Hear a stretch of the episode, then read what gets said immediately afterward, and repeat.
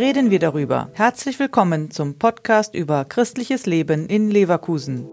Wer weiß schon, dass in Opladen, Ecke Kölner Neustadtstraße, eine Besonderheit zu finden ist. Das größte Holzfenster Europas. Seinen Platz hat das 16,5 Meter hohe und 8,5 Meter breite Fenster in der Kirche St. Elisabeth.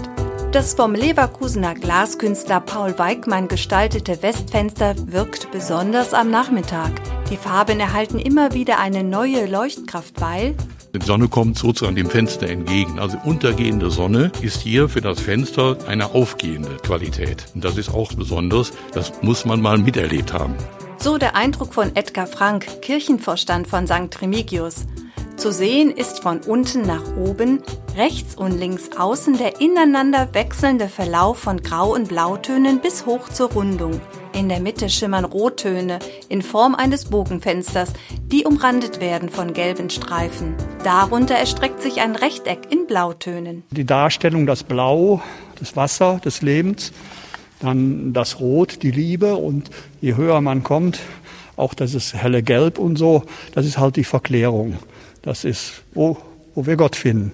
Erklärt Peter Odenthal, vertraut mit den Werken von Paul Weigmann. Ganz so unters im Fensterbild finden sich weiße Rosen. Sie stehen für die Unschuld der heiligen Elisabeth von Thüringen, Namensgeberin der Kirche.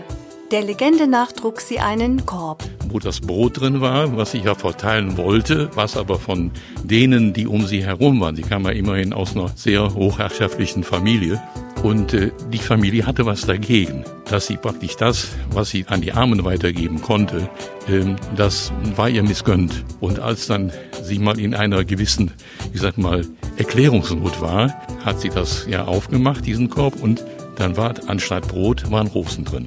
Ihr Glaube an die Vorstellung der Gottes- und Nächstenliebe bewegten sie, sich um arme, kranke und Waisenkinder zu kümmern.